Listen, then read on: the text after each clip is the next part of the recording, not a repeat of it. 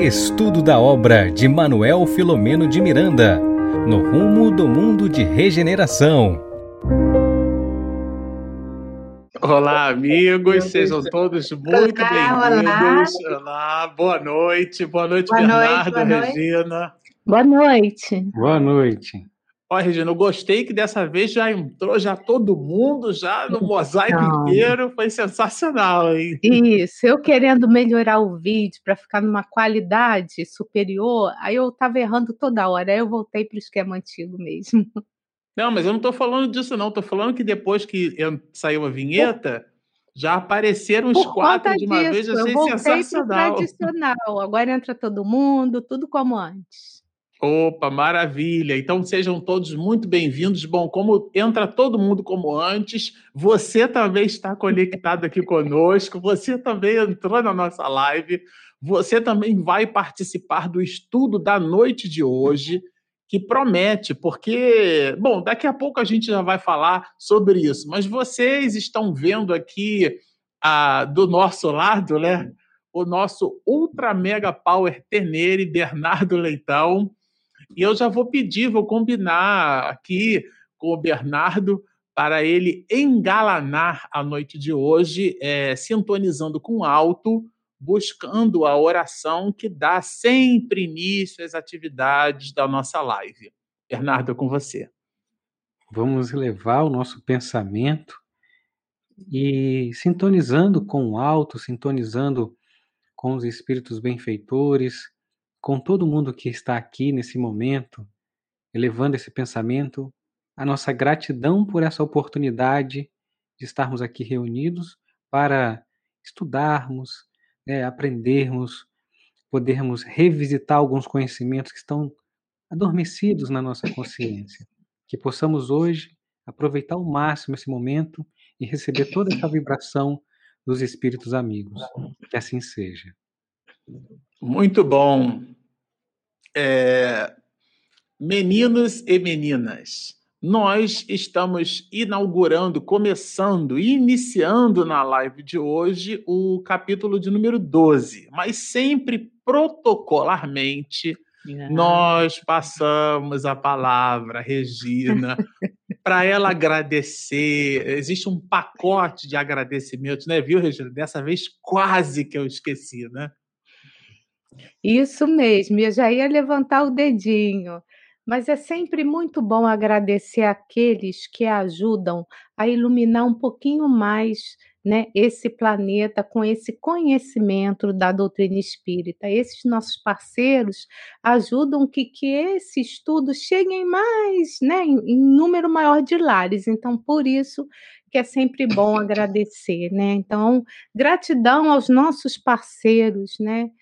De Mato Grosso do Sul, da WebA Rádio Portal da Luz, da Web Rádio Fraternidade, Minas Gerais, Uberlândia, da Rede Amigo Espírita, aqui de São Paulo, do Lar Espírita Caminhos do Cristo, também de Santos, São Paulo, TV 7 da Paraíba e também dos nossos companheiros da TV CECAL, CECAL de Florianópolis, Santa Catarina.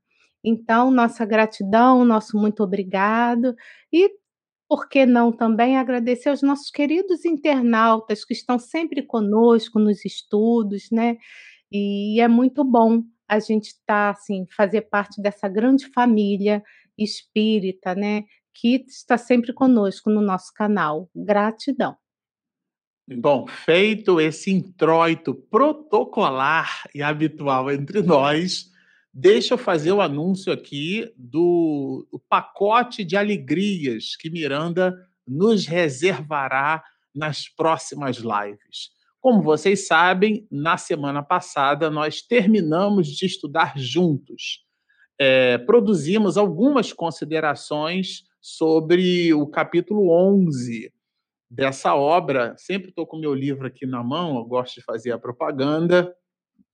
Pessoal, aliás, a gente é importante que se diga, a gente iniciou a live fazendo o unboxing do livro, né? Se vocês lembram, a gente fez o unboxing da obra, foi simplesmente sensacional. E nós estamos aqui na live de hoje já passando da metade do livro. Isso é bem interessante. Olha, o que, que é esse, Bernardo?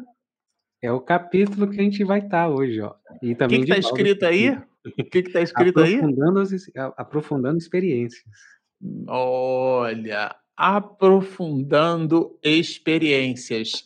Eu acho que Miranda, ele aprofundou tanto, né, gente, que é o maior capítulo de todo o livro, não é isso, Carmen? Opa. É o maior capítulo de todo o livro. É porque eu acho que está no meio, né? Nós estamos mais do que o meio. Então, o Miranda diz: ok, vou botar bastante assunto para eles. Pronto. Se entusiasmou bastante. É, o capítulo é cheio de detalhes. Nós dividimos esse capítulo em quatro partes. E, na verdade, nós faremos em três partes. Vou explicar. As três próximas semanas, nós estudaremos o, o livro é, nas lives. Essa live, que é a 21, né, a live de número 21, agora no dia 14 do 6. Depois a live 22, no dia 21 do 6 e por último, não menos importante, a live 23, né, no dia 28 do 6. Mas nós dividimos em quatro partes, dizia eu. Porque na última parte nós teremos uma convidada, né? A nossa querida Marta Antunes aceitou o convite de estar conosco aqui. É, ela que é uma profunda estudiosa da doutrina espírita para aqueles de nós que estamos habituados né, com as, as atividades da Casa de Ismael, a Federação Espírita Brasileira, trata-se, na verdade, de uma referência no movimento espírita nacional e internacional, a Marta Antunes. De maneira que, para nós, é uma honra, né? uma alegria. A gente já está aqui costurando o nosso tapete vermelho para poder receber a Marta Antunes. E ela, certamente, é uma pessoa muito simples, né? Mas ao mesmo tempo muito querida, vai expedir para nós considerações a respeito desse capítulo, que é um grande desafio, porque a gente acabou de dizer que é o maior capítulo de todo o livro. E ele traz um volume expressivo de informações sobre mediunidade, e, particularmente, é uma, uma das disciplinas que a Marta Antunes se movimenta, né? Com bastante proficiência, então será certamente uma, uma noite muito engalanada, muito feliz, muito muito consubstanciada de informações doutrinárias relevantes. E a gente vai fazer aqui o nosso meio de campo, né? A gente vai ficar é, interfaceando com, com a Marta a propósito de tudo aquilo que nós estudarmos até essa data. Então, ela estará conosco no dia 5 de julho, que é a 24 live nossa perfazendo um volume de quatro lives do capítulo de número 12, que é esse que o Bernardo acabou de citar, aprofundando experiências. Bom, vamos trabalhar, tá certo? Vamos começar trabalhando. É, Miranda, eu queria que vocês comentassem aqui, produzir os meus apontamentos também. É, ele abre o, o, o, capítulo, mais especificamente dos parágrafos de 1 a 3, né, que foi o que a gente classificou, falando dessa postura de devotamento é, de um personagem que eu vou pedir a Regina já para expedir aqui a errata, não é isso, Regina? Porque tem uma errata já, não é? é a é, errata, é meu amor, é, é no, a errata, Bernardo avisa para a Regina que a errata não é para agir errado, é a errata, é, pra, é a correção do texto do livro, né? É, na verdade, eu estava aqui, clicando aqui, olhando, e os internautas e aí, tudo bem. Não, no foca agora. No parágrafo, ó. a gente troca o irmão Gracindo pelo irmão Gumercindo. Essa é a primeira errata da noite de hoje. Ótimo. Então, para você que está nos acompanhando logo de início, né, lá na página 167 a gente vai encontrar, assim, o irmão Gumercindo. Aliás, Miranda é bem criativo para nomes, né? É bem criativo. Né? André Luiz também não deixa por menos, não. André Luiz também é bem criativo para nomes. Mas o irmão Gumercindo, esse, essa alma que a gente percebe que é um companheiro numa vivência, né? E, e Miranda apresenta aqui, já de início, essa esse devotamento, vamos chamar assim, desses, desse companheiro, do Gumercindo, né? Vocês perceberam a mesma coisa? Bernardo, conta para mim, quando a gente lê, quando ele, ele fala aqui desse devotamento invulgar, né? É, isso foi muito interessante, porque assim, já ali no, no início já começa. É, e ele coloca a questão da família, né? Coloca que é casado, pai, e, e, e o tempo todo veio para mim a questão 775, que né, do livro dos Espíritos, fala, que fala o seguinte: qual seria para a sociedade o resultado do relaxamento dos laços de família?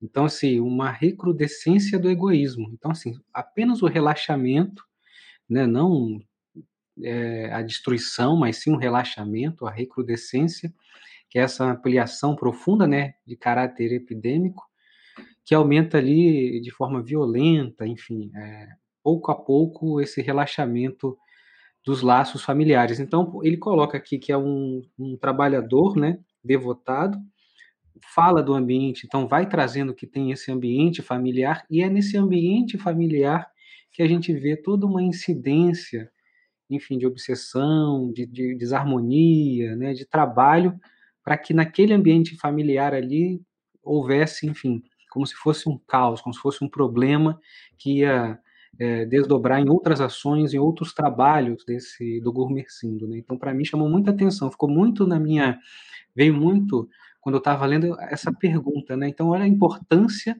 da gente estar tá ali observando que os laços familiares não podem nem ter um relaxamento. A gente precisa, na verdade, apertar esses laços familiares cada vez mais, estar tá mais juntos e mais sólida, né? Essa constituição da família. Para mim, eu tive já nesses primeiros parágrafos essa visão.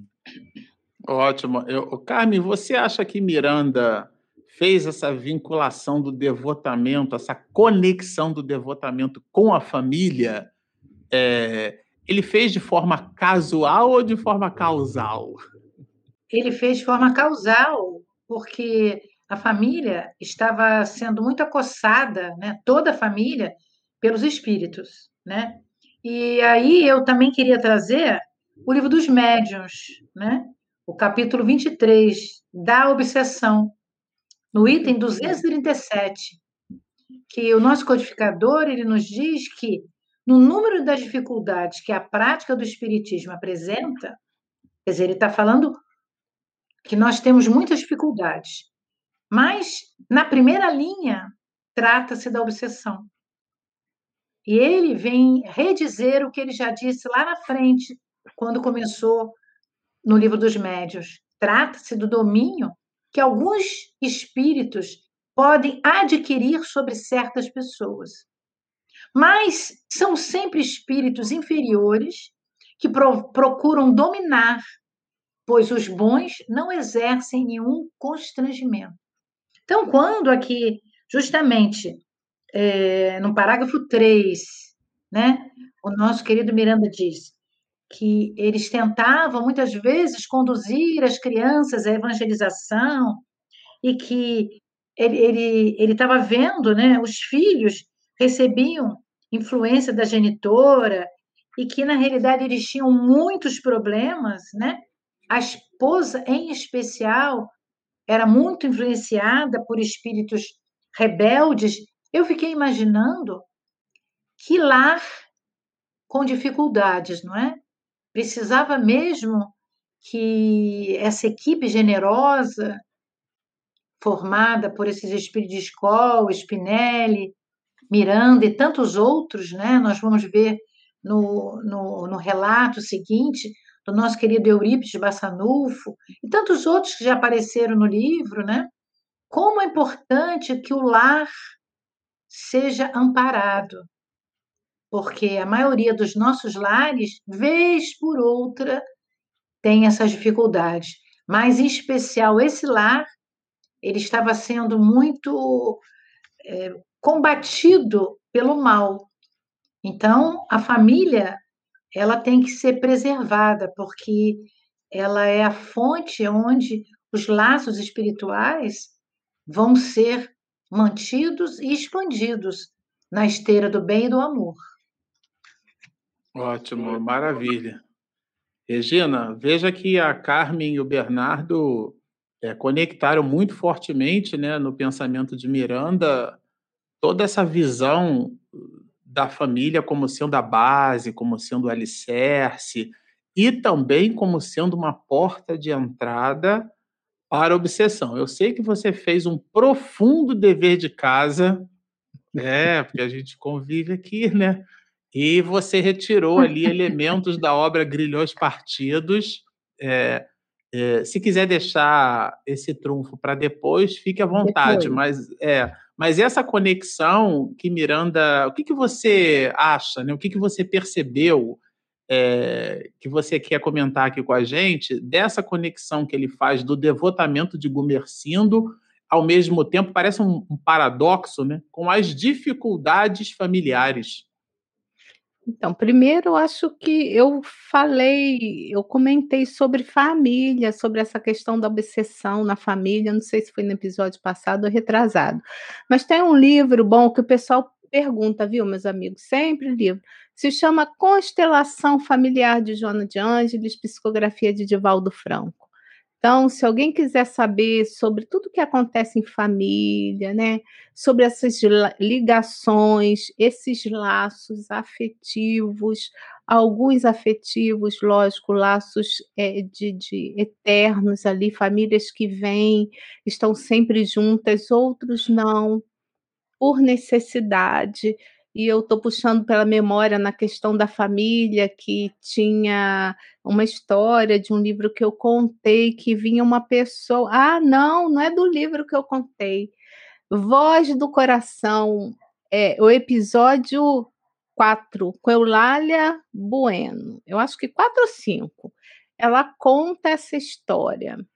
Ela conta a história da família dela, onde dos sete irmãos, dos sete irmãos, né, um parece que já era falecido, um era totalmente diferente deles.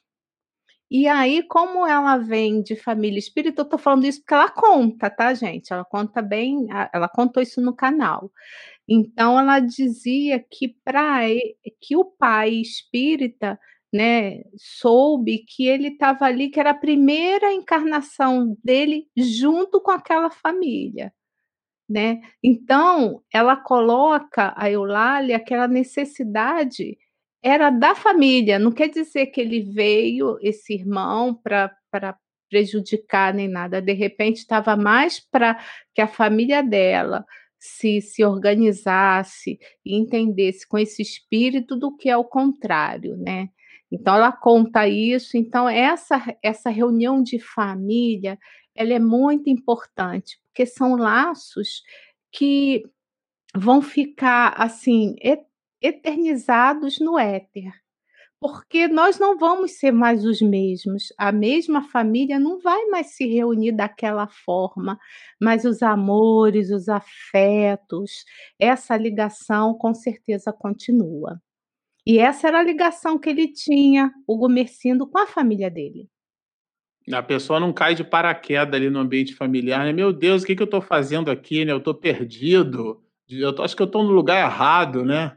Não tem Sim. isso dentro do contexto familiar, né, gente? E eu vou, eu vou até para só para corroborar, né? Pra, é para mostrar qual é o esse vídeo que eu falei para quem quiser se interessar é, é, o, cap, é o episódio 5 Família e Vida, Eulália Bueno. Quem quiser ver, tá lá, tá? Ótimo, maravilha, Regina. Sigamos. Dentro dessa proposta da importância da vida familiar, é, é importante a gente conectar é, que Miranda aqui ele dá uma mensagem, né? Que é um pouco daquilo que cada um de nós aqui está buscando trazer, que o devotamento cristão não está única e exclusivamente associada àquilo que a gente faz na sociedade do lado de fora. Floresça onde Deus te plantou. Às vezes existe uma movimentação equivocada da nossa parte em que a gente se preocupa bastante. Aí, no Rio de Janeiro tinha uma colônia, tem até hoje né, uma colônia de rancenianos, colônia de Curupaiti. E eu passei a minha, o início da minha juventude, uma parte da, da minha vida adulta visitando né, com regularidade essa colônia, uma colônia de Hansenianos, é a chamada vulgarmente de lepra, né? o mal de Hansen. E era interessante porque nós visitávamos mensalmente as pessoas e quando a gente chegava no mês seguinte nas enfermarias, um, uma orelha já tinha sido é, consumida pela hanseníase, a, o, o, nariz, né, o que dava, inclusive, às pessoas, porque o nariz compõe parte da, da, do traço do nosso formato, né? Então, a pessoa sem o nariz, com aquele buraco no, no, no rosto, sem, sem as orelhas, os dedos, então a pessoa ia sendo amputada viva aquelas, aqueles poemas do, do Amazonas Hércules que ele declamava, aqueles poemas enormes que sensibilizava a todos, as pessoas com aquelas cadeiras de rodas, algumas, né, é, quase que improvisadas para que os dispositivos mecânicos funcionassem, porque tinham dificuldades financeiras, era uma vida de, de muita ausência, né, e ao mesmo tempo preenchida de muita presença e aquilo dava na gente um fortalecimento muito grande. Sempre esses espíritos passavam mensagens de alegria, de otimismo, né? E, e às vezes a gente pode se motivar por esse tipo de lugar no sentido de, de estabelecer ali uma, uma presença amiga, um ombro fraterno, uma palavra é, de carinho. A gente levava sabonete, levava pasta de dente, né? É, às vezes revistas, essas revistas usadas, mas eles gostavam de ler. Eu uma vez cometi uma gafe, porque eu, eu entreguei para uma senhora cega uma, é, uma revista, ela disse, ah, meu filho, muito obrigado, mas eu não posso ler, né?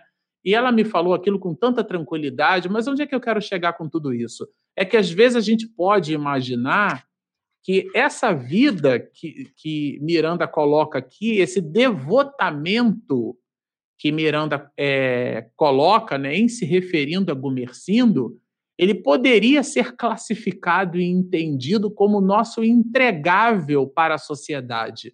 Mas ele não faz isso aqui. Ele coloca o devotamento vinculado diretamente à família. São as encrencas familiares.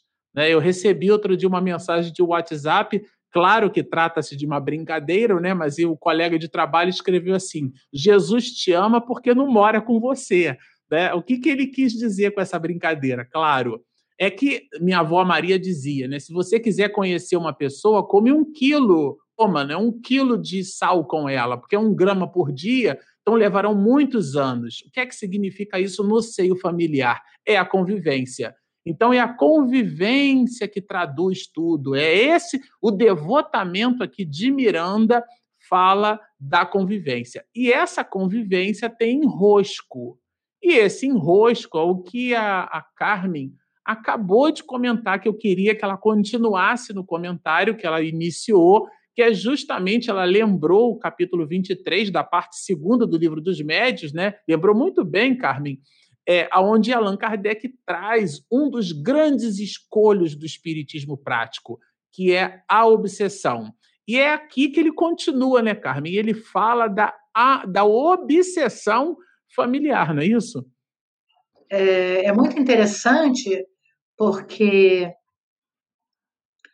como os espíritos eh, inferiores, eles, eles sabem que muitas vezes ah, para você atingir um membro da família, você atingindo os outros, você atinge muito mais do que se for diretamente a ele. Porque o amor que nós temos pelos nossos laços consanguíneos, que muitas vezes são laços espirituais superiores, é muito grande. Então, nós vamos ver que essa perturbação era para desequilibrar o cabeça do casal, que era um médium de grande envergadura, e a sua esposa, talvez por uma fragilidade de si, ela estava com, com muitas ideias, é, ideias essas imputadas por espíritos. Então, essa obsessão fazia com que, ao mesmo tempo que ela queria, que ela gostaria de se comunicar muito bem com ele, ficar na paz, ela tinha ansejos, né? De, de discutir com ele, de falar com ele que ele tinha alguma coisa fora do lar, que era outra médium. E ela não conseguia tirar essa ideia da sua cabeça. E ele, por seu turno, fazia tudo para que não houvesse um desequilíbrio maior, porque ele, como era um médio que estudava, que estava sempre lendo o Evangelho, as obras superiores que falam do amor, da paz, da perseverança, ele entendia que alguma coisa estava muito errada. Mas ele lutava com todas as forças, porque ele era uma pessoa altamente dedicada, e mas estava sofrendo muito. Então, quando eu estava ouvindo a, a, a nossa Regina falando, né? E me lembrei que, na realidade, quantas vezes nós voltamos na mesma família, mas em papéis diferentes. Então, é, é tão interessante a gente saber disso, porque Deus é tão generoso que ele abre portas para que o nosso crescimento seja entre os nossos amores. Porque nós poderíamos crescer lá fora, fora da família, no embate do dia a dia. Mas existe uma composição familiar tão importante que nos leva a atender às, às vibrações maiores dos nossos sentimentos. Agora, Carmen, é, e aqui eu já vou perguntando para o Bernardo, né?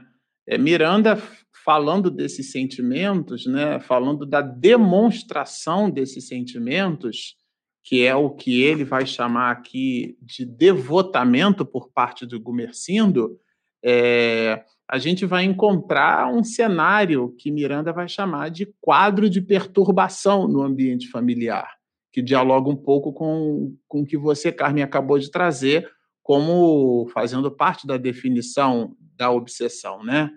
Esse domínio que alguns espíritos logram adquirir por sobre certas pessoas. E esse domínio, de alguma forma, ele atinge, ele encontrava ressonância na esposa. Ele até dá o nome aqui, né? Dona Clementina, que é a esposa de Gumercindo. E ela, é, Miranda apresenta aqui um, um, perfil assim um pouco atormentado, né? É, o, o que, que, deixava exatamente a Carmen deu uma pista aqui para gente, o Bernardo, mas o que, que deixava a dona Clementina tão perturbada em relação ao esposo? Isso é muito interessante, né? Porque ah, esse olhar da, das obsessões, dos obsediados, né? Que são essas grandes, também podemos dizer assim, chagas, né? Morais e, enfim, da atualidade, né? Todavia, a gente tem a doutrina espírita trazendo essa volta dessa mensagem e também o, quando você disse, né? Que no convivendo com as pessoas, no convívio, a intimidade, né? Tá, gosta porque não convive, e aí falando dessa questão de que, por exemplo, Cristo não estabelece essas linhas divisórias, né, do templo, do trabalho, né, da oficina, do lar. Então, assim, que, que independente do, do nosso convívio, muitas vezes é mais tempo com, com as pessoas do trabalho do que com o nosso lar, mas ali no, no lar onde a gente tem acaba tendo mais intimidade, mais influência, né? E, nesse, e, e, a, gente, a gente sabe que existem os mecanismos, né, que são trabalhados para que possa trazer essa, é, essa, essa sintonia com o que você mais deseja, o que você mais tem dúvida.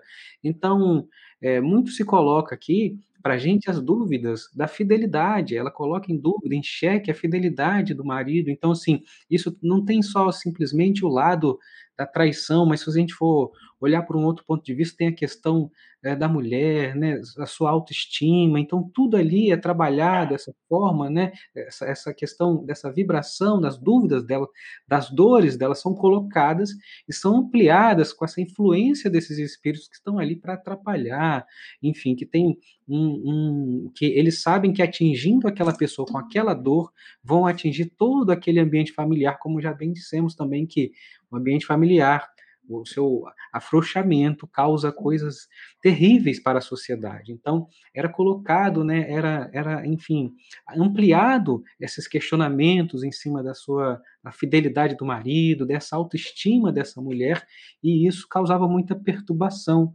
E é esse ponto que a gente muitas vezes conversa, né, quando a gente vai começar um, um, um, um culto no lar, que aí a criança sai correndo, que o telefone toca, que, enfim, que o barulho, o vizinho começa a fazer uma obra, é justamente na hora do culto do lar. Então, é justamente quando o nosso irmão tem esse trabalho intensificado, até por conta da pandemia, do trabalho na casa espírita, é um, um, um trabalhador ali que tem uma figura, um papel importante dentro daquela, daquele ambiente é, espírita, a função dele é muito importante, vai causar também, se caso ele sair, se caso desse algum problema também, uma série de consequências ruins para o movimento espírita, né? E aí então a gente vê isso, é, toda essa essa sutileza e essa audácia dos espíritos, né? Na hora que eles vão é, buscar obsediar. Então, tomamos muito cuidado, né? Tomemos muito cuidado com esses sinais que a vida traz para a gente, das coisas que acontecem justamente no momento que você vai ligar a sua live aqui para assistir segunda-feira, a internet está ruim, alguém te liga, alguém marca um compromisso com você, justamente nesse horário, coisas vão acontecer, sinais vão dando assim. Será que são apenas coincidência ou são influência de gente que não está querendo que você aprenda um conteúdo edificante naquele momento. Então aqui a gente encontra a esposa Clementina passando por essas dores, né? A dúvida de um relacionamento, né? Que envolve não só o outro, mas a gente sabe que envolve também as questões profundas é, dela, né? Como mulher, como sua autoestima, enfim, de um lar, né? Será que eu posso contribuir? Eu, vou, eu, eu, eu deixo, Carmen, eu deixo. claro que Não, pode. É porque, é porque eu, eu hoje estive lendo o livro Alerta, da Joana de Angelis de Condivaldo. E tem um capítulo 31 que se chama Influências Espirituais. Então ela vem falando desse intercâmbio, mas ela ela dá um recado que é justamente o que o Gumercindo faz. Ela diz: não permitas deste modo que aconteçam os deslizes morais. Mas ela diz: por causa disso, você tem que fazer o silêncio mental. Ela diz: faça a oração do silêncio. Reflexione na sua vida e no final ela vai dizendo: sintoniza com Deus, o amigo incondicional libertador, e libertador, e verá que você vai ter o socorro.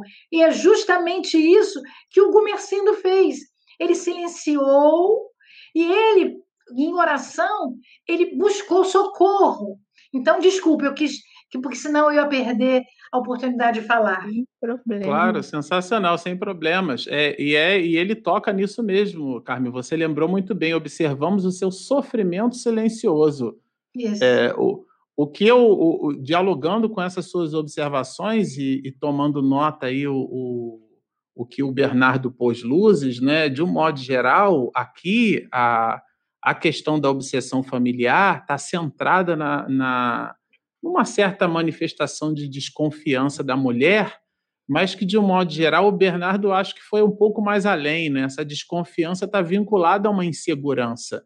E aí os espíritos exploram a insegurança que se manifesta numa numa questão de, de, de, de traição, mas o, a psicogênese da, do, do assunto que os espíritos justiceiros exploram, isso é uma coisa que a gente é, vale a pena a gente reforçar aqui, porque esse capítulo 12, aprofundando experiências, é a continuação do capítulo 11. E no capítulo 11, nós estudamos juntos aqui as observações de Miranda sobre esse conjunto de espíritos que detestam Jesus e que, por consequência, detestam os espiritistas, que eles chamam de novos cristãos, e Gumercindo era um homem espírita.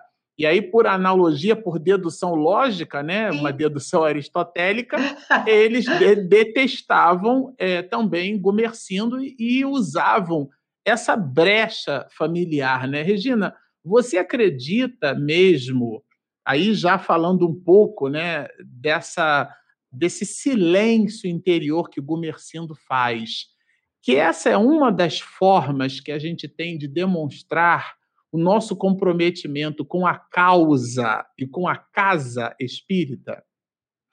É, eu acredito que, antes de mais nada, o conhecimento fez com que ele percebesse a ação, né, pelo estudo, não precisa ser médium extensivo, que estava sendo atacado, né, por esses espíritos é, que são vingadores, né. E eu, eu percebi aqui nesse estudo me chamou a atenção, eu até sinalei, mas eu não cheguei a contar. Em vários momentos tem essa questão da oração. São dois pontos importantes, né, para corroborar com, com o que a Carmen colocou, né? Que a gente realmente a gente fala, fala e não usa. A gente, na hora da tormenta, do desespero, da raiva, a gente esquece dessa ferramenta que é a prece, né? E aí a gente vai ver, eu disse que eu, que eu ia trazer dois livros, mas tem esse livro aqui, esse aqui está aqui. Hoje é só Miranda, então, Miranda e Kardec, nos bastidores da obsessão, que tem uma série completa no nosso canal, tá? Para vocês estudarem conosco. Então, Logo no início, eh, a gente vai ver o Miranda falando, né, citando Kardec, que a prece é o mais poderoso meio de que dispomos para demover o obsessor dos seus propósitos. Então, assim, eu achei muito profundo. Porque se você está percebendo que é uma questão de obsessão, antes de mais nada, antes de ficar desesperado, bater na casa espírita, vamos supor que você está em casa, né? Ir lá, falar com o presidente, falar quem for, oração é um primeiro momento. E aí a gente vai ver aqui que quando ele, o Gumercindo, faz a oração, né? A gente vai ver que imediatamente a, o, o mentor da casa se ligou, né? Foi socorrê-lo, e aí a gente vai ver mais para frente toda a ajuda nesse caso e em outros, né? Não vou falar agora, né? Então, quando ele começa a orar, ó, é no capítulo 13. Atraiu parágrafo, parágrafo. É, de, desculpa, parágrafo. Atraiu-nos o guia espiritual da casa, que o acompanhamos no conúbio mental com a espiritualidade. Isso aí, para mim, é sensacional, sabe? E aí, naquele primeiro momento, o que, que o guia espiritual fez, o amigo espiritual fez, né? Ele tentou passar para ele, transmitiu força e coragem para o enfrentamento com o obsessor. É primeiro momento, né? Então, vamos tentar tranquilizar. E aí, depois, a história se segue. Então eu achei, assim, de muito profundo, sabe, eh eh, essa questão aqui da oração. E a gente até comentava no nosso grupo de estudo que toda hora o Miranda coloca a importância da oração. Por que será, né? Eu acho que a gente faz poucas orações, né. E aí a gente vai ver também, bem rapidinho, vou falar só uma questão do livro Dois Espíritos, que é a questão 658. Agrada a Deus a prece? E aí, logo de cara, assim, logo no primeiro parágrafo, os espíritos falam: a prece é sempre agradável a Deus, quando ditada pelo coração, pois para ele a intenção é tudo. Então a gente vai ver muitos amigos pedindo para nós, ore por mim. É lógico, a gente vai orar de muito bom grado, mas a pessoa esquece dela, dela fazer esse silêncio a Carmen comentou, dela orar, dela pedir, sabe? Senhor, eu não sou, eu não tenho nada, eu fiz muita bobagem, mas me ajuda aí. Eu sei que o Senhor meu, meu pai, o Senhor me ama, sabe? Eu sei que o Senhor ama todo, todos nós que somos seus filhos. Então, nos ajude. Ou fala com seu amigo espiritual, como vocês quiserem, né? Não tem, não tem guiazinho assim, formato de prece. Mas eu achei assim de uma importância, né? Porque de, do tempo inteiro nesse capítulo, em outros capítulos, vão estar falando da prece. Então, a primeira, o primeiro socorro a, ao caso de Gumercindo foi através da prece. Tá? Foi ali que tudo começou, o socorro começou a acontecer. Eu queria destacar. Marcelo, se você Diga. me permite. claro. No nosso nossa nossa reunião de estudo, você colocou uma coisa muito interessante, que eu acho que cabe aqui também, não sei se você já ia falar, estou me antecipando, não. mas sobre a questão da oração. Por que orar, né? Se Deus é onipresente, onisciente, sabe de tudo. Muita gente pode ter essa dúvida também né? Para quê? Não faz sentido, ele sabe de tudo, por que, que eu vou orar? E você trouxe para a gente no estudo é, esse olhar que acho que vale a pena a gente compartilhar aqui com todo mundo. Ah, é verdade, você lembrou bem, eu tinha esquecido quando a gente estava preparando o estudo, né? É, foi uma situação lá do passado, né? O querido amigo Rossandro Klingen recebeu um convite para fazer uma participar de um programa ao vivo, né, na Rede Bandeirantes, e ele não podia, porque tinha, e tem até hoje, né, um contrato de exclusividade com a Rede Globo. Aí ele nos indicou para a gente ir para lá, né? E quando ele me passou uma mensagem de WhatsApp, eu perdi o sono, porque foi meu Deus do céu, né? E eu lembrei que Allan Kardec já tinha resolvido essa encrenca, Bernardo. Ele escreveu uma obra, chama-se A Prece, e nessa obra consta uma observação de Allan Kardec brilhante. Ele, ele, ele produzia em nós a seguinte, incitava na gente a seguinte reflexão. Se Deus é onipresente, isto é, ele está presente simultaneamente em todos os espaços conhecidos, se Deus é onisciente, sabe ao mesmo tempo de todas as coisas, por que, que a gente precisa orar? Né? Então a pergunta seria essa, né, Bernardo? Por que, que eu preciso orar, pedir alguma coisa para alguém que já sabe antes de eu pedir o que, que eu vou pedir? E mais do que isso, esse ser onipresente, onisciente, ele sabe muito mais do que eu vou pedir. Ele sabe o que, que eu preciso receber. então, olha só que confusão. Considerando que é isso, qual é a necessidade de pedir? E aí Allan Kardec produz, o Bernardo lembrou bem, uma reflexão brilhante, né? Porque quando a gente está passando por uma dificuldade, a gente pode pensar isso, ah, mas Deus sabe o, o, o que, que a gente precisa, mas a gente não.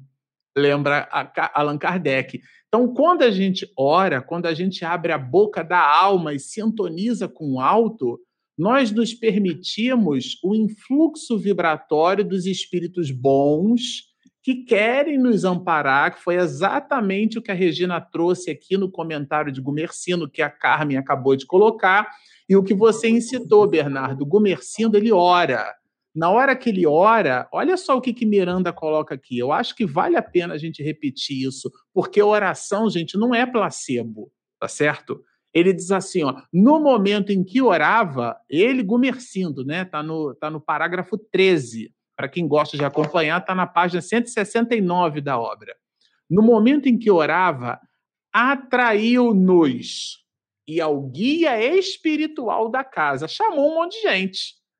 Quer dizer, Deus certamente sabe de todas as coisas, mas na hora em que a gente se permite a oração, a gente abre esse influxo benfazejo, né? Muito bem lembrado, Bernardo. Eu, eu tinha esquecido dessas dessas anotações. Agora, por isso, por isso diga.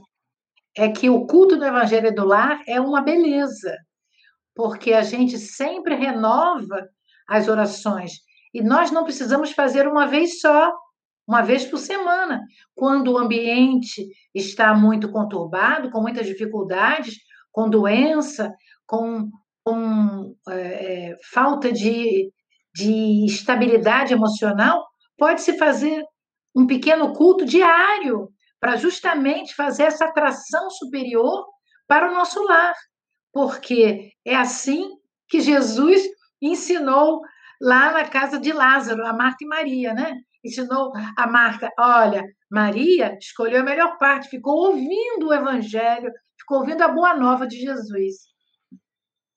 Imagina, eu vou receber a Carmen aqui na minha casa, eu, eu vou ficar ali na cozinha fazendo comida.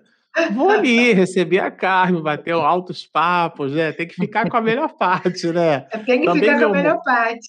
É claro, também, né, Regina? Mas você gosta de não... comer, né, Marcelo? Também. Ah, Sim, mas, vou... mas comer é uma coisa, ficar falando é outra coisa. É. Comer e falar é, é maravilhoso. Isso. Não, tu, ó, não tumultua a passagem, não, Regina. A passagem. tumultua a passagem, não. Depois a gente, a gente resolve essa encrenca aqui em casa, né? alguém Bom, tem que fazer, né? Alguém tem que fazer, alguém tem que lavar. É que a gente, ó, para quem não está entendendo nada, a gente tem uma divisão implícita aqui no ambiente familiar, e nessa divisão é, por exemplo, eu sou o lixeiro da casa, eu chamo de garbage collector, né? Porque em inglês fica bonito, né? Porque garbage collector é o lixeiro, né? Mas falar garbage collector fica um negócio tão. dá até vontade de você ser mais isso, né? Que eu sou não é isso? Então, a gente tem uma distribuição familiar aqui, os meninos fazem a comida, e aí, às vezes, a Regina faz um prato diferente. Eu sou a pessoa que lava a louça, de preferência aquelas panelas, né? Às, às vezes, vezes. às, às vezes, vezes eu não lavo, né?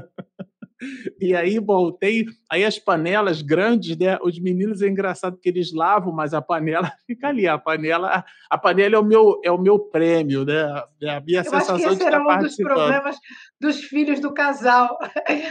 Mas ver que eles se rebelavam lavar a panela grande da casa também. Pois é, e é, é, tem uma técnica que eu aprendi com minha avó Maria, lavar panela grande, né? Mas esse é um outro assunto. O, o importante aqui é justamente a gente conectar a nossa Justo. contribuição é, diária dentro do ambiente doméstico para que a gente não transforme pequenas questões em portas de entrada largas as questões são pequenas, mas as portas de conexão Perfeito. são largas Perfeito. para esses espíritos que eles estão doidos, vamos dizer assim, né? Porque afinal de contas, esses justiceiros que Miranda deixou claro que eles estão ali, é uma espécie de casa de Bahia, né? Dedicação total a você. Eles querem fustigar os espíritas.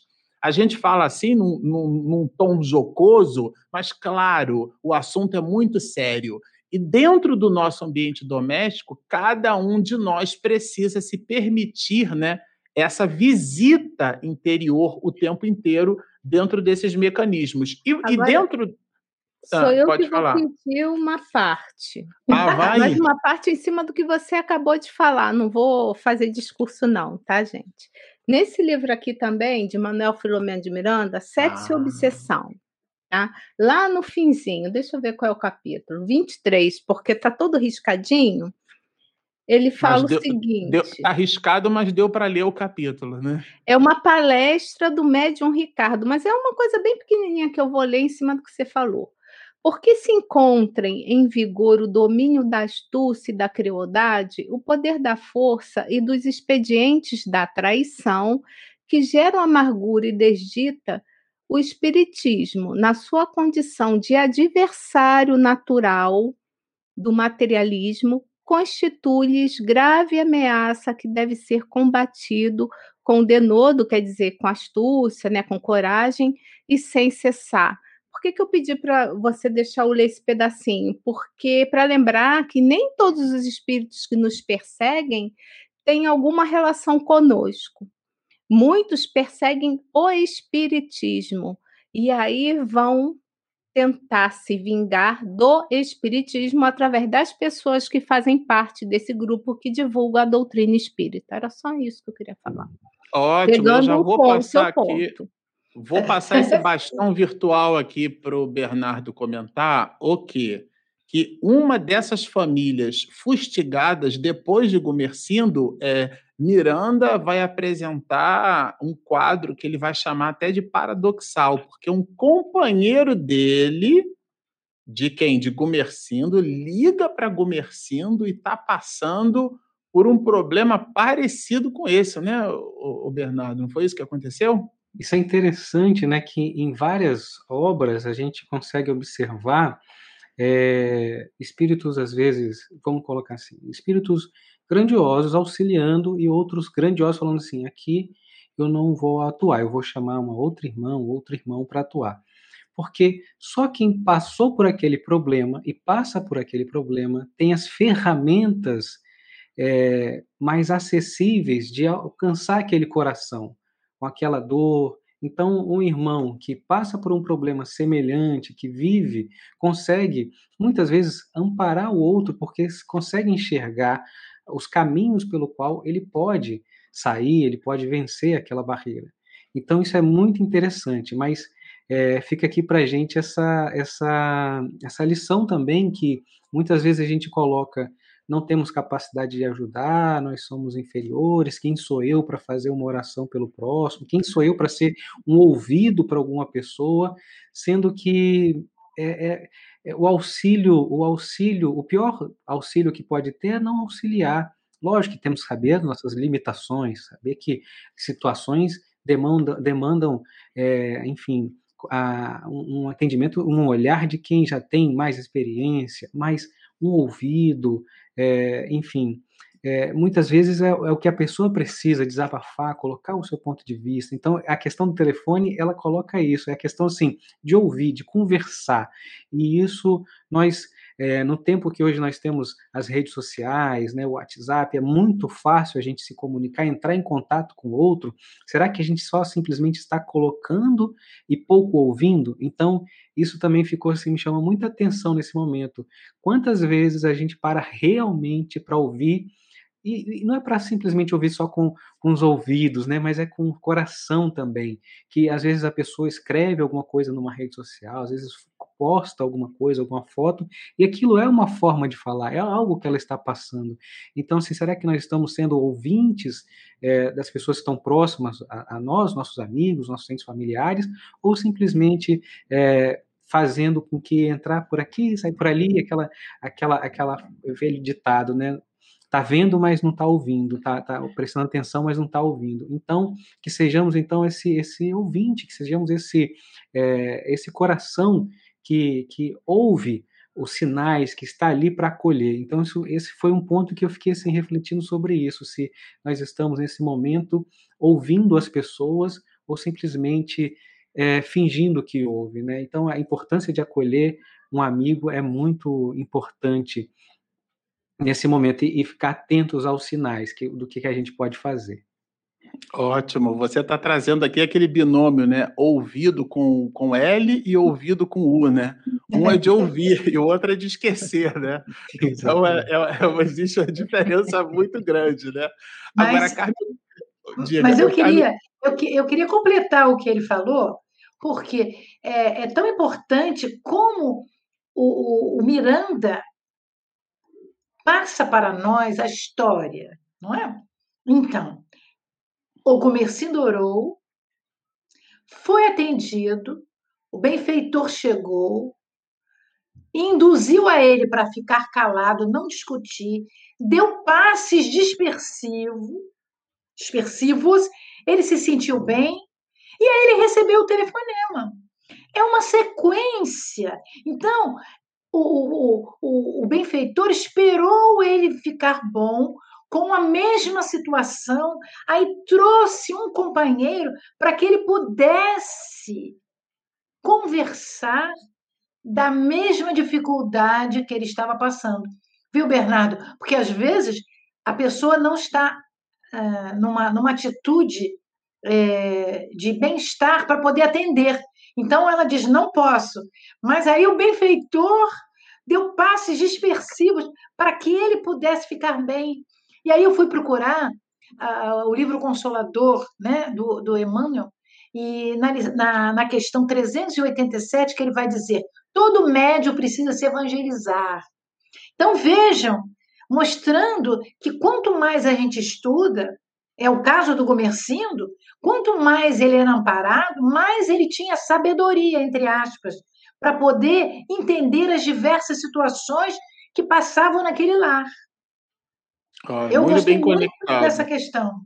Muito bem conectado. Eu, eu queria agora avançar na direção daquilo que o próprio Miranda vai colocar nos Sim. parágrafos seguintes, que é a ideia dessa rede de perseguição. A Regina Isso. comentou é, que nem todos os espíritos, vamos dizer assim, vou usar uma expressão que os nordestinos usam muito, né? Nem todos os espíritos que fustigam a gente, eles têm crenca conosco, têm coisas do passado. E é um caso é semelhante na abordagem dos, dos justiceiros, né? É, não necessariamente existia ali é, uma, uma conexão direta. A gente vai depois, nos próximos episódios, nas próximas lives, até perceber os desdobramentos dessas mesmas conexões. Mas, em tese, existia ali uma genuína né, rede cruel de perseguição que Miranda é, vai comentar, né? É, Carmen, você, você quer falar um pouquinho para a gente sobre isso? Ele, ele expede esses comentários assim dos parágrafos 26 ao 32, e no 26 ele já inaugura a, a sua fala dizendo dessa rede cruel de, de, de perseguição, e ele ainda cita que essa rede, né, esse grupo de espíritos malfazejos, possuíam eh, eles mecanismos mais complexos do que o próprio Miranda, num primeiro momento, divisava, né? Pois é, é porque, na realidade, é, o mundo espiritual, como um todo, superior e inferior, eles têm os seus estudos. Nós não podemos acreditar que os justiceiros fossem espíritos muito simples. Alguns eram, os que eram comandados eram simples, mas os outros eram astutos, não é? Eram espíritos muito sábios que tinham estudado mecanismos, né? De é, intuição, né? mecanismos de hipnose, né? mecanismo de usar o sono, né? Para que durante o sono a pessoa pudesse ser levada para outros lugares e voltando do sono, ao voltar para o corpo físico, lembrar-se de algumas coisas. Então, nessa parte aqui, o, o, o Miranda vem dizer que era, era a perseguição era muito mais complexa do que ele imaginava. Porque ele imaginava que era uma coisa mais simples, mas não era. E nós vamos encontrar isso também nas obras do Miranda e no André Luiz, não é? Nós vamos encontrar sempre uma, uma conexão que, quando os espíritos veem que o lar ou que a pessoa ela fica meio subjugada, eles usam a força como para atingir de um todo, para que é, haja uma demandada no sentido de, da fé, da coragem da pessoa. Então, eles vão minando pouco a pouco a mentalidade da pessoa. Então, é muito importante o que o Bernardo trouxe, porque nós estamos vivenciando momentos de muito envolvimento espiritual superior e inferior. Porque à medida em que nós abrimos a mídia e escutamos tantas coisas, recebemos o pedido de ajuda de tantas pessoas e sabemos quantas pessoas estão voltando à parte espiritual, com a família muito retraída, muito sofrida, como dar alento a essas pessoas, né? Como acudir na sua alma, naquela alma sofrida, que muitas vezes nem são espíritas, algumas pessoas nem têm religião. Elas ficam muito desesperadas. E aqui era bom que a gente fizesse uma ponte, né? Nós espíritas, nós temos uma, uma certeza da imortalidade da alma, e isso faz toda a diferença nos nossos sofrimentos. Porque a imortalidade, a imortalidade da alma nos vai dizer que nós podemos vivenciar aquele assunto que não foi discutido, não foi acabado numa outra etapa, quando estivermos melhores. Então, quando ah, existem essas dificuldades nos nossos lares, na nossa vida de relação, com os nossos amigos, com os nossos parentes, dentro da casa espírita, há que haver uma calma em nós, porque vai passar. A, a, a Mãe Santíssima já disse a Chico Xavier. Se disse a Chico Xavier, diz para todas nós, para todos nós. Tudo passa, mas é preciso que o tempo seja aquele talismã divino, como diz Neolúcio. O talismã divino significa a gente vai esquecer um pouco os nossos sofrimentos. Bom, vamos, vamos migrar do sofrimento para a solução. Sim! E, opa! E é, e é o que Miranda apresenta aqui. Eu queria que o Bernardo comentasse um pouquinho que é essa esse socorro que a gente vai perceber que Spinelli fornece para a família, que, que, o passe de Cláudio, né? Porque afinal de contas, essa segunda família da qual o patriarca liga, né, para Gumercindo e depois a equipe de Miranda vai lá visitar, e eles encontram uma, uma encrenca familiar parecida com a encrenca familiar de Gumercindo, né? Isso é importante que se diga. E eles vão até lá é, telementalizados pela prece feita por Gumercindo. É uma espécie de GPS do mundo espiritual. Achei sensacional esse negócio, né? É super é GPS. É o, é o Waze do, do mundo espiritual, tá certo? Colocou lá, o, é o Google Maps do mundo espiritual. Orou, chegou. Olha aí. Orou, chegou.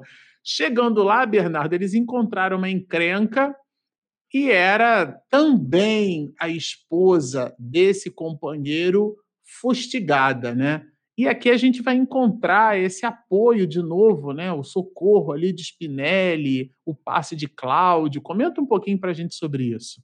É impressionante, como bem disse né, a Regina, em vários momentos a oração, a prece são pontos muito fortes aqui e, e, e, e, tem sempre o seu ponto de decisão ali, é, de um caminho para um desdobramento da facilidade do trabalho a partir desse ponto, né, da consciência da doutrina, da consciência é, do que da situação, do olhar da dificuldade, mas de, de, parar e observar nesse silêncio da oração o auxílio, o auxílio cada vez até dos espíritos superiores que estão auxiliando também se comunicam e vão trabalhando através dessa prece. Então, assim, tem um, um, um trecho de Emmanuel que diz coisas muito bonitas sobre a prece, né, e fala justamente isso do trabalho da prece, que são duas características da atividade divina. E ele diz assim: Jesus nunca se encerrou às distâncias das criaturas com o fim de permanecer em contemplação absoluta dos quadros divinos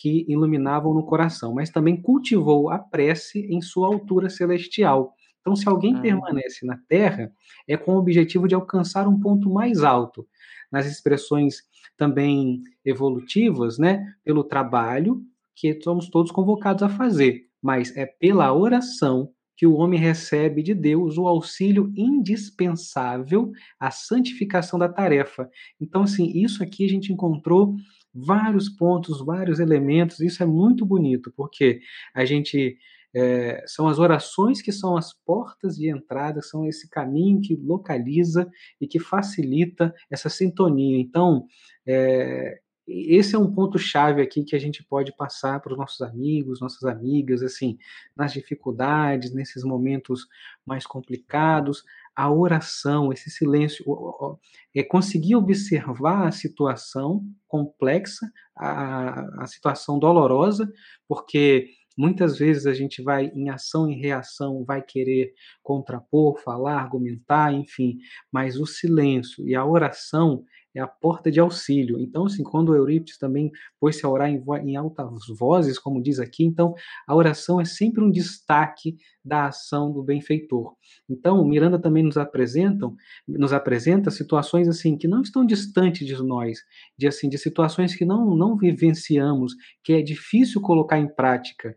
A oração, podemos começar a quem não tem o hábito, a desde já, neste instante, nesse segundo, a colocar em prática a oração. Então, esse ponto das dificuldades que se encontram no lar e desdobrando também para o mundo espiritual, tem ali uma chave de, de solução que é a oração. Então, isso, mais uma vez, nesse ponto aqui, traz essa, essa percepção da importância da oração para, para os trabalhos. Né?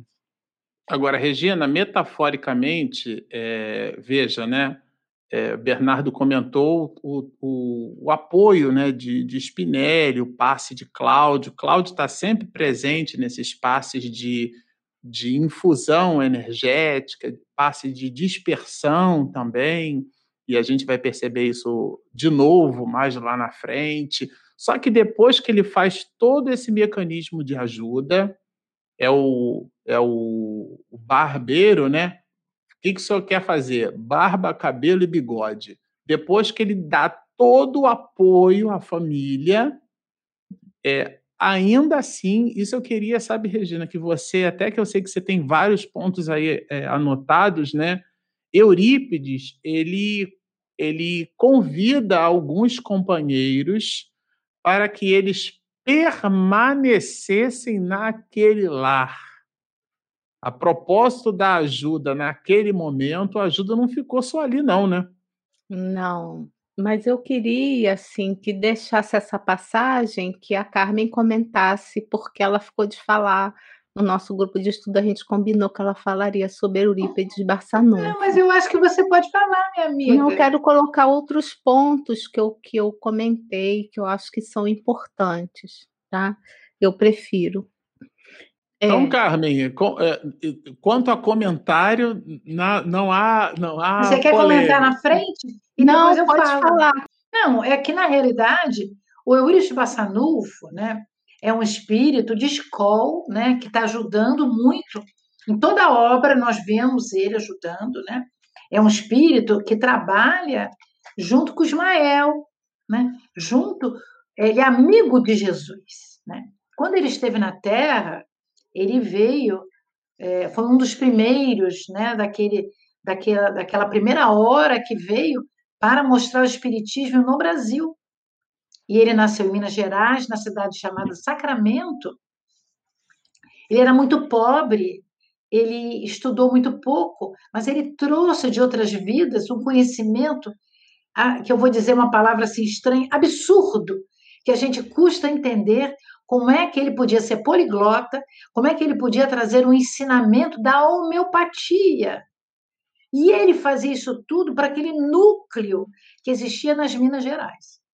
Só que ele, dedicado a Jesus, com certeza antes de reencarnar, né, com seu com seu código divino, ele disse que ia seguir Jesus e ele seguiu. Num dia que ele estava dormindo, ou que ele estava orando, ele se desdobrou. E ele se viu indo em desdobramento para as alturas, fora do planeta, nos páramos superiores. E ele subia, subia, subia, volitando, até que ele parou. Quando ele para, isso, isso nós vamos encontrar no livro A Vida Escreve, do espírito né, amigo do Chico Xavier, Hilário Silva né? E quando ele para, ele, ele se dá conta que ele estava num lugar muito lindo, muito lindo, muito lindo, e que ele olha para frente, ele vê a figura de Jesus. E aí ele não sabia o que quer fazer, mas ele vai e continua se aproximando, se aproximando. E quando ele se aproxima, ele quer conversar com Jesus. E ele conversa. Ele diz: Senhor, Jesus fica calado. Senhor! E quando ele olha, Jesus está chorando. Ele estava chorando de emoção e ele vê Jesus chorando. E ele pergunta: Senhor, choras? Jesus não respondeu, ele perguntou: Choras por aqueles que não te conhecem? Jesus disse: Não, eu choro por aqueles que me conhecem e que não usam a boa nova para si e para os outros. Isso é tão importante, não é? Porque a gente fica imaginando como deve ter sido ver Jesus, mesmo em sonho, né? Mesmo no desdobramento. Quando ele volta para o corpo físico, ele promete a si mesmo que nunca Jesus ia chorar por ele. Essa é uma passagem que já tem até um videozinho que circula aí no Facebook, né? Como esse espírito se dedicou na gripe espanhola, atendendo aquelas pessoas mais humildes. Morreu com 38 anos, fundou o colégio. Como ele conseguiu demonstrar o seu amor por Jesus?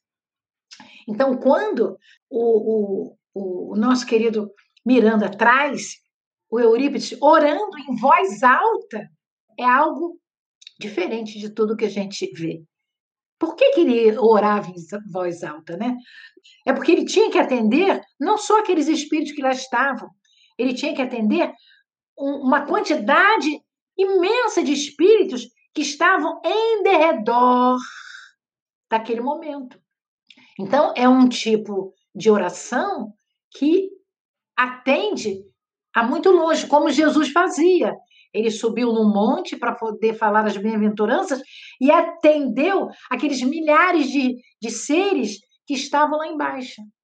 Então, é, é essa é a, é a linda passagem do Eurípides, com toda a coisa boa que ele fez na Terra, e lá em Sacramento, ele morava, e, e mais tarde, depois que ele desencarnou, a sua sobrinha não é? Ficou lá na casinha dele, fazia as orações, tinha um culto, que caravanas iam lá, e ela doava, dava o chazinho, o chazinho de, de que era na, na, no quintal do Eurípides, né? De, de, de, de, vários chás, tinha chá de, é, de rosas, chá de erva cidreira, e ela era uma médium espetacular. E ela escreveu dois livros, Cidade no Além, um deles, né? E, e ela desdobrava e o nosso querido Chico Xavier a levava a nosso lar. E ela voltava e desenhava com nanquim tudo que ela via na colônia. Então, quando nós temos o filme Nosso Lar, nós vamos ver que muito daquilo se deve à sobrinha do Eurício Bassanufo e a nosso Chico Xavier, que dizia: olha, aqui o campo da música não é desse jeito, ah, o lago não é desse jeito, a, a, a governadoria não é desse jeito. E é uma obra fenomenal dessa querida mulher que desencarnou agora, talvez uns cinco anos atrás. Esse é o nosso benfeitor Eurípides de Bassanufo. Bem lembrado, Regina. É com você. Então, é, os apontamentos que, que eu fiz, é, que tem a ver com o livro, é, o livro Grilhões Partidos. Esse livro eu não tenho em papel, mas eu tô aqui com meu celular na mão, tá? Eu vou, peraí, aqui assim, ó, vocês olharem que ele está todo cheio de marcação. E tem muitos livros que, que poderíamos citar sobre as questões de obsessão, sobre as questões também da, das pessoas que trabalham né, na casa espírita nessa área de obsessão. Mas olha que interessante, no capítulo que Miranda chama de prolusão, tem todo um roteiro para quem quer colaborar na área de obsessão, quem é obsidiado, quem é obsessor, sabe? Prolusão é, é, é sinônimo de prefácio, então é bem no início da obra. Mas eu, assim, pulei, avancei, avancei, avancei, lembrando assim que, primeiro que o obsessor, como Miranda fala, é sempre alguém angustiado, né? Lembrando sempre que o obsessor, ele é nosso irmão também. Mas o que eu queria pontuar é que o obsidiado, que a gente está falando da família, né, aqui, né, das pessoas envolvidas, né, ele fala o seguinte: somente há obsidiados e obsessões porque há endividados espirituais, facultando a urgência da reparação das dívidas. E aí também a gente vai ver no livro dos Espíritos nas questões assim, eu só pontuei mesmo, é o resumo do resumo do resumo, tá? Então a gente vai ver que na questão 450, 456, né, os espíritos nos falam que tudo que nós fazemos, é, os espíritos prestam atenção, tá? E também na 457, que eles conhecem os nossos mais secretos pensamentos e atos. Então, vamos lá. Se, o, se, se há obsidiados é porque há endividados, né? Os espíritos se ligam a nós é, mentalmente, é a nossa vibração que vai fazer com que esses espíritos estejam conosco, tá? Então, esses espíritos, e a gente continuando, eles vão na questão 459 do Livro dos Espíritos, que eles influenciam os nossos pensamentos e atos mais frequentes do que imaginamos. E só para fechar esse bloco, na 460, confirmam que frequentemente sofremos no mesmo instante influência dos pensamentos dos espíritos e que esses pensamentos não raro contraem uns aos outros, né? Pensamentos do bem e do mal estão mesclados em nossa mente. Então, são esses pontos, né? Quem é obsessor, lembrando que é um espírito que é angustiado, ele precisa da ajuda nossa, né? A ajuda de Deus, né? Só que a gente precisa ter muito cuidado, que muitos ainda não conseguem entender isso. O, o obsessor, desculpa, o obsidiado é alguém que é endividado e que essa e que só Deus permite que isso aconteça para o nosso próprio, próprio crescimento, porque Deus tudo vê, né?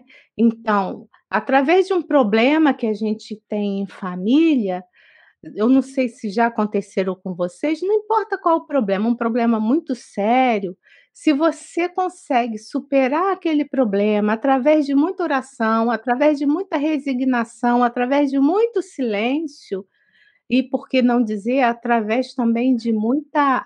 É, não é abnegação, é um sinônimo, mas agora me fugiu. Abrir mão das coisas, né? O que, que acontece?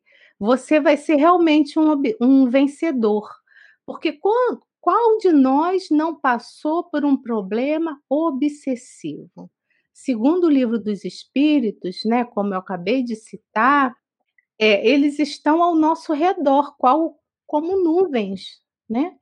Então, essa questão dessa família que passou estava passando por isso, a gente fica pensando, por que, que Deus não fez nada para resolver isso, né? Por que, que o amigo espiritual já não resolveu, já que a pessoa estava envolvida no trabalho no bem? E a gente vai ver também que muitos amigos nossos, parceiros, pessoas que colaboram em casas espíritas em outros lugares, talvez, eu acho que foi a Carmen que comentou, talvez pensem que não vai acontecer nada com eles, porque eu estou ali, né? Eu estou fazendo o meu trabalho no bem, e, e, enfim. Só que a gente traz marcas profundas em nós. E essas marcas das nossas atitudes e vivências passadas, elas precisam ser curadas. E através dessas situações, que acontecem conosco, que não é programada, mas já que acontecem, a gente consegue, alguns de nós, com muita perseverança, superar essas cicatrizes, né? Algumas, outras não. Então a gente precisa ficar muito atento às questões das obsessões porque todos nós já vivenciamos isso, né? Marcelo vive falando aqui no, no, nosso canal sobre essas questões da obsessão simples, que ele fala que é igual gripe, todo mundo tem.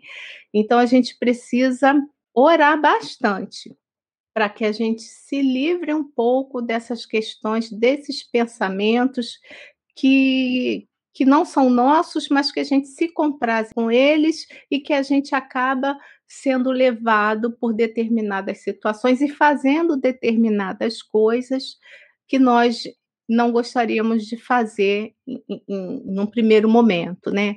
E para a gente tratar essa obsessão, além da prece, lembrando que são as mudanças de atitudes também, né?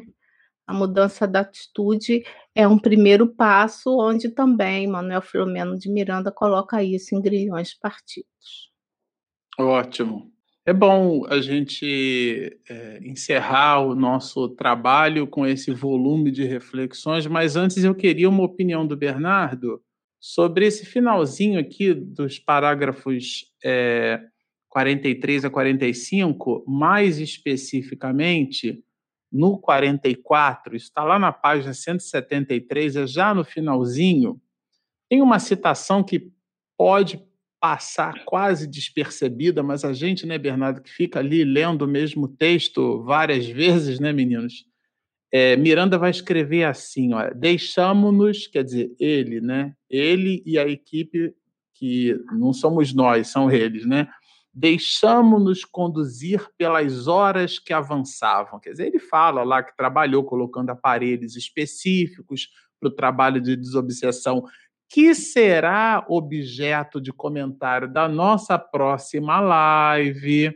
A gente vai trabalhar bastante esse assunto, mas aqui o que me chamou a atenção, Bernardo, que eu queria que você comentasse, por favor, é assim: deixamos-nos conduzir pelas horas que avançavam. Dá a impressão que ele estava trabalhando sem ansiedade? Foi isso que a gente comentou, né? e que sempre no início de cada parágrafo, na maioria, ele colocava a questão da natureza como um, uma fonte de inspiração, de energia, de renovação. Aqui ele, a gente pode ter esse, esse olhar que, né, porque é assim que o coração a, vão se, vão se acalmando, né? E aí ele coloca o fim da tarde, coloca a questão do mar, e aí coloca essa questão da que a gente observou como se eh, sobre a ansiedade, né? Que deixamos as horas acontecer, a gente não tem o domínio desse tempo, a gente não controla esse tempo, as ações não são controladas, né? você precisa respeitar o tempo de cada coisa, né? É, é, e, e vindo da natureza, quem tem esse contato, quem vivenciou, quem vive, né, sabe que ao plantar uma árvore, ao colher um fruto, enfim, precisa se respeitar o tempo de cada coisa, não tem ansiedade nesse momento, porque não adianta eu plantar hoje e achar que vou colher amanhã ou num curto espaço de tempo. Preciso esperar amadurecer, crescer, para depois retirar o fruto que vai dar dessa árvore. Então, essa ansiedade logo após a natureza é maravilhoso, né? Então é isso, que a gente possa observar que fazemos a oração, estudamos, mas calma, calma o seu coração, tudo no momento certo, as coisas vão se ajeitando. Às vezes o seu tempo de dor, de sofrimento, é muito grande, é muito intenso e você quer às vezes, né, que as coisas se resolvam de imediato, mas as situações precisam de um tempo que se a gente conseguir controlar a nossa ansiedade, a gente vai conseguir passar com mais resiliência e com menos dor e menos sofrimento, né? E aí ele também já vai e coloca para a gente a questão da meditação, enfim, ele já entra nessa observação e o ponto que ele também coloca aqui da, da meditação é impressionante. Então, assim, cada parágrafo para a gente aqui, como diz o Marcelo, dá um seminário só da gente observar e aprofundar, porque é como isso, são leituras e leituras que são que é em espiral, né? A gente lê sempre e dá um degrauzinho, é, consegue subir um degrauzinho para observar de cima é, a profundidade das experiências. Ótimo, Bernardo, maravilhoso. E falando aqui, Regina, dessa visão que o Bernardo acabou de entregar, né? Essa, essa a ideia da redução da ansiedade e, ao mesmo tempo, a gente imaginando que nós estamos sob a ampulheta do Deus Cronos, né, esse Deus do tempo. Fala para a gente aqui, Regina, quais são as perguntas que os internautas deixaram para nós?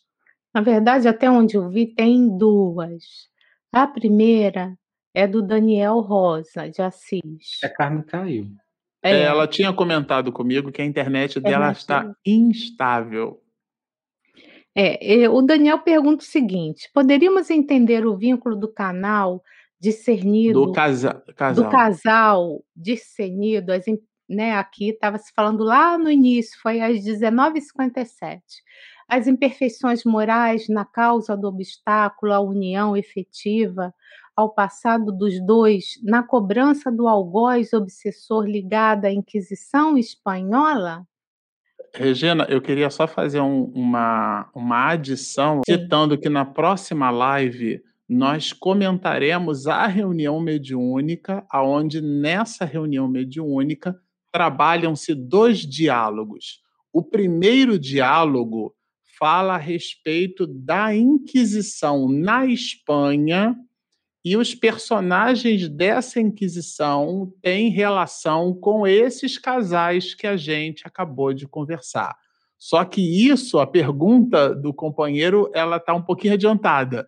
Então a gente deixa essa pergunta guardada para conversar sobre ela na próxima live. A outra pergunta era para Carmen, é, caiu, porque a pessoa perguntou para Carmen, tá? Foi 2037. Na verdade, não era Iara, não, era da Jandira. Ela pergunta ah. assim: Carmen, esta prece é refratária? Aí tem que ser com a Carmen, porque foi no momento que ela falava de prece. Eu também não entendi a pergunta, tá?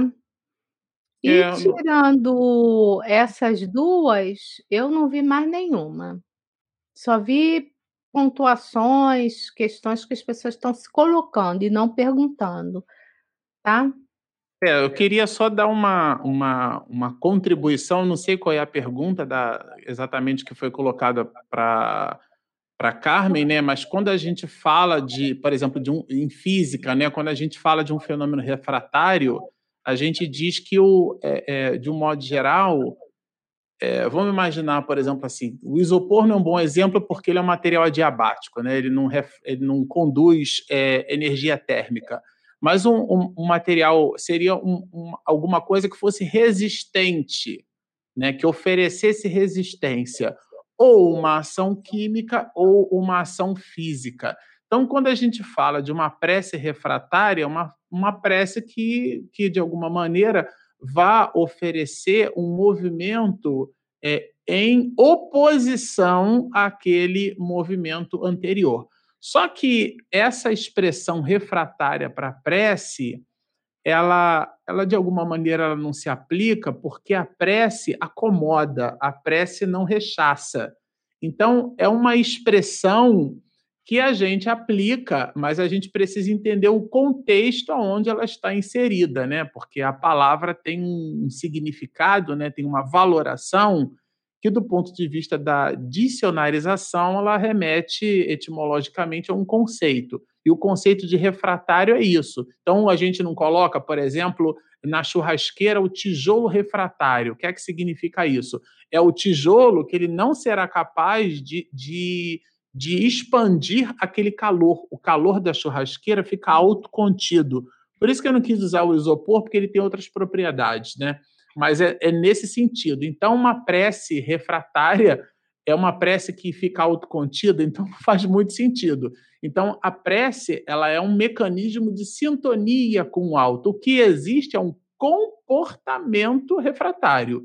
Isso existe. Um pensamento refratário, uma atitude refratária, ou seja, a pessoa se mostra hipermeável, né? Como você eh, existem determinadas pedras, se você tacar elas num lago e você tirar ela ali mil anos depois, o núcleo com, é, é, ele ficará completamente seco. Se você for capaz de quebrar aquela pedra, ela é, ela é refratária a água. Existem outras que são muito porosas e quando você mergulha, a água penetra com muita facilidade. Então, é, esse é que é o conceito ligado à questão do refratário. Olha, na verdade, eu não vi a pergunta da Liz, ela está ali um pouco preocupada. Falou: tem a minha, tem a minha, vamos lá. ela disse o seguinte: na minha casa está havendo muita contenda. Minha tia é muito rancorosa, guarda muita mágoa, raiva. O clima é horrível dentro de casa, o que fazer? Eu acho que PF, por favor, me ajudem. Ah, o Bernardo consegue responder essa, né? Falando sobre a tranquilidade, ele já comentou sobre isso Falou aqui, né? isso. É. é esse, esse, momento de, do convívio no lar é o, é o exercício mais difícil que nós temos, né? Porque são pessoas muito próximas, muito queridas, que a gente tem um amor, a gente já tem um, um olhar sobre, sobre a pessoa, sobre a situação, e nós temos dificuldade de, de, de algumas ações, de alguns passos para auxiliar. a prece nesse momento também, como a gente coloca durante o estudo, ela é fundamental, porque assim, como bem diz Divaldo em várias palestras, né? É, muitos podem não gostar da gente, muitos podem ter como a, a, gente como inimigos, mas que nós não sejamos inimigos de ninguém, que nós não depositemos a maga, o ódio, a raiva para ninguém. E o exercício é, aqui, né, do auxílio dos benfeitores se dá através desse pensamento, dessa, dessa oração.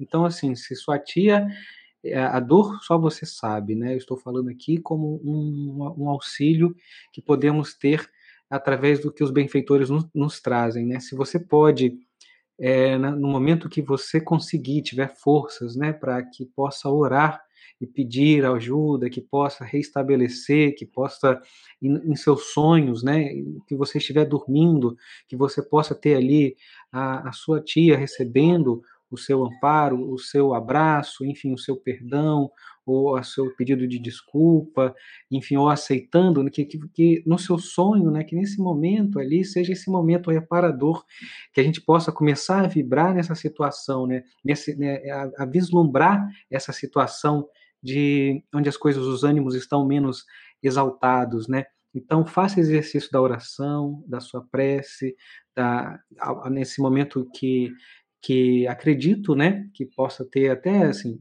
dificuldade de dormir ou não, mas que em algum momento vocês vão dormir, em algum momento vocês vão desdobrar, em algum momento vocês vão receber esse amparo desse espírito nesse momento do sono, sono reparador. Então, para essa situação onde a gente não tem ainda a força para ir lá e conversar com a pessoa, a gente começa a fazer esse exercício no nosso sono, na nossa mente, pedindo o auxílio.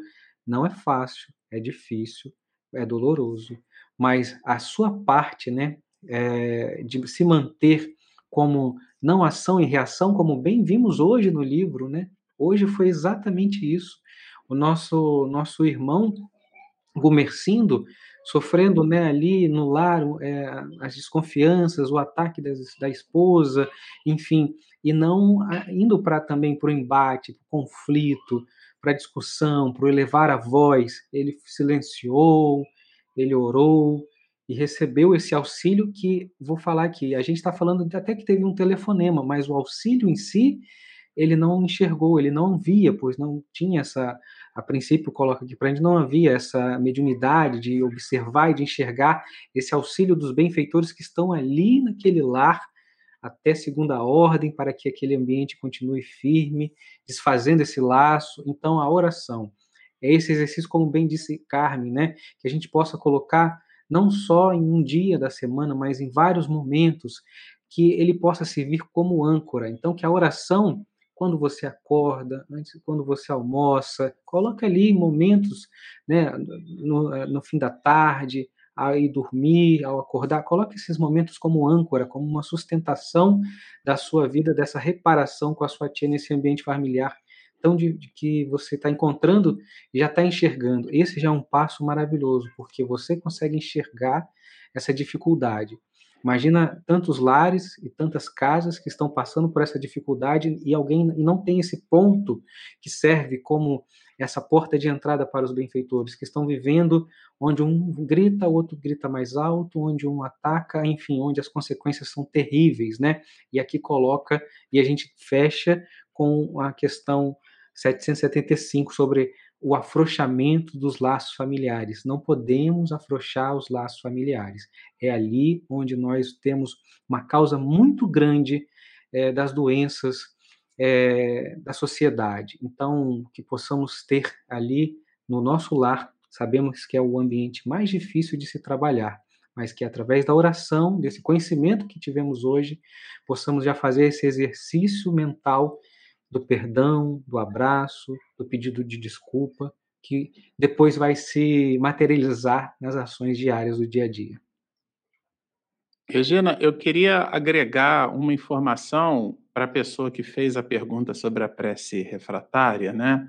Na verdade, é, essa expressão ela é de André Luiz, ela foi coletada provavelmente do livro Entre a, Entre a Terra e o Céu, É um livro sensacional, e aí André Luiz traz essa tese, né, que, que é uma tese do ministro Clarencio, que ele vai explicar a ideia da prece refratada. A prece refratada é uma prece desviada. É quando a pessoa ela faz um pedido para alguém e o mundo espiritual de, faz um desvio. Daí essa ideia da, do fenômeno da refração, que é o fenômeno que a gente estuda, né, ou estudava, né, é, em física, né, o fenômeno da refração do feixe luminoso, que é aquele fenômeno do desvio é, do feixe luminoso.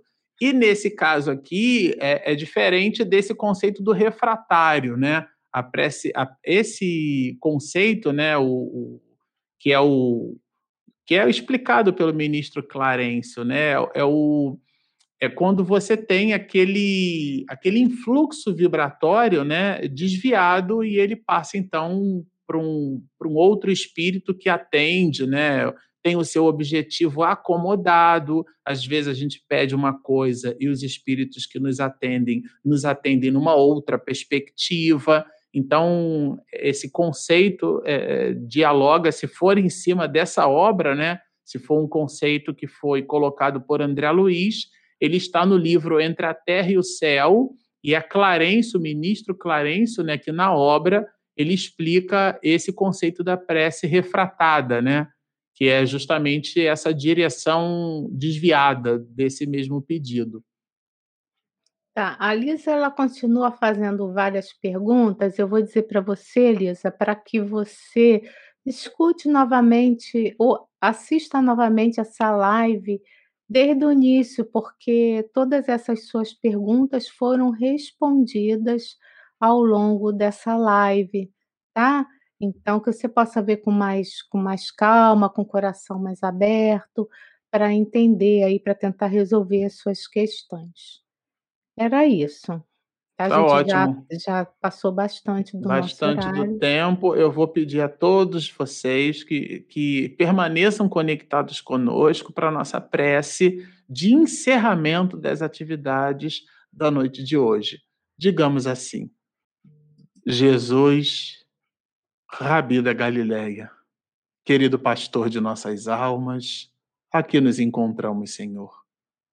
Distantes, cada um de nós, no seu seio familiar, no ambiente de trabalho, transeuntes da vida, mas conectados, portanto próximos uns dos outros e buscando a Ti. Ainda te escutamos há mais de dois mil anos, atritando as suas sandálias no solo árido das nossas realizações humanas conseguimos ainda escutar o estacato do teu cajado, qual pastor caminhando, nos apontando a direção. Mais adiante, o astro-rei, deitando-se no firmamento, despede-se do dia e mais tarde ainda teremos a abóboda celeste salpicada de estrelas, e a mais fulgurante perceberemos que és tu, nos indicando o caminho na direção de Deus. Dá-nos, Senhor, a condição necessária para que na excelsitude sejamos capazes de viver os comezinhos desafios do nosso cotidiano se algo ainda pudermos pedir de nós, Senhor, nós te suplicaremos. Afasta-nos, não aos outros e ao mundo, mas afasta-nos de nós mesmos, da nossa pequenez, do homem velho que ainda teima em falar por nós. E divisando-te na noite enegrecida, salpicada de estrelas, dá-nos a sustentação necessária para que, entendendo a beleza e a tua grandeza na excelsitude da noite, tenhamos a certeza de que o astro-rei, o nosso sol, beijar-nos-á novamente num novo ciclo, pelo dia que se faz, no seu nascente no leste, estendendo as suas luzes. É o seu recado, Senhor, dizendo que depois da noite escura, depois da madrugada densa, o dia seguinte se faz, beijando-nos na claridade a possibilidade da autoiluminação. Por tudo isso, e bendizendo o nome de nosso Pai, esta consciência cósmica, esta grandeza primeira, trazendo o teu nome, Senhor, diante das nossas possibilidades e guardando-o nos nossos corações. Te solicitamos ainda que tu permaneças conosco hoje, agora e sempre.